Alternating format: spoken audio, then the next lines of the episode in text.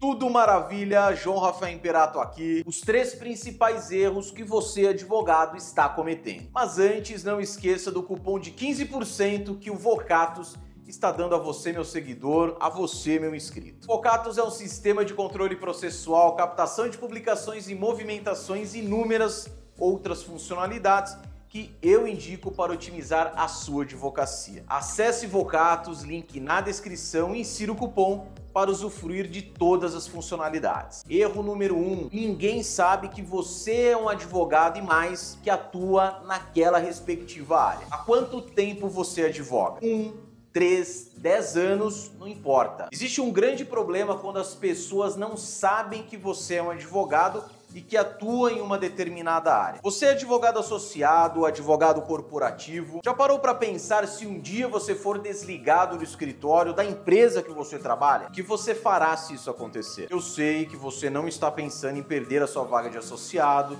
né? O seu emprego é na advocacia corporativa, mas quero deixar claro que isso também serve para a sua autopromoção e não somente para os casos de dispensa. Imagine uma nova oportunidade de trabalho, novos clientes, veja a importância disso. Uma dica de ouro é a seguinte: você precisa começar a construir sua presença digital, fincar a sua marca, porque essa presença digital é um reflexo direto de quem você é pessoalmente. Isso vai permitir, por exemplo, que mais pessoas venham até você e busquem por sua expertise. Erro número 2. Você está tentando transmitir uma imagem perfeita. Você quer porque quer ser visto como aquele advogado que não faz. Até faz sentido você querer ser visto como um advogado perfeito. Quando você tenta ou passa essa imagem de perfeição, de que tudo é lindo em sua vida, em vez de construir um vínculo que permita que a outra pessoa se conecte e se relacione com você, você afasta. Não tenha medo de mostrar alguns de seus pontos fracos. Esse erro lhe dá um sopro de humanidade e torna você mais compreensível. Acredite. Erro número 3. Você passar a sua vida profissional procurando clientes. Costumo dizer que o advogado é um vendedor nato. E é verdade. Você é advogado, é o seu produto. Primeiro você se vende, no bom sentido, é claro,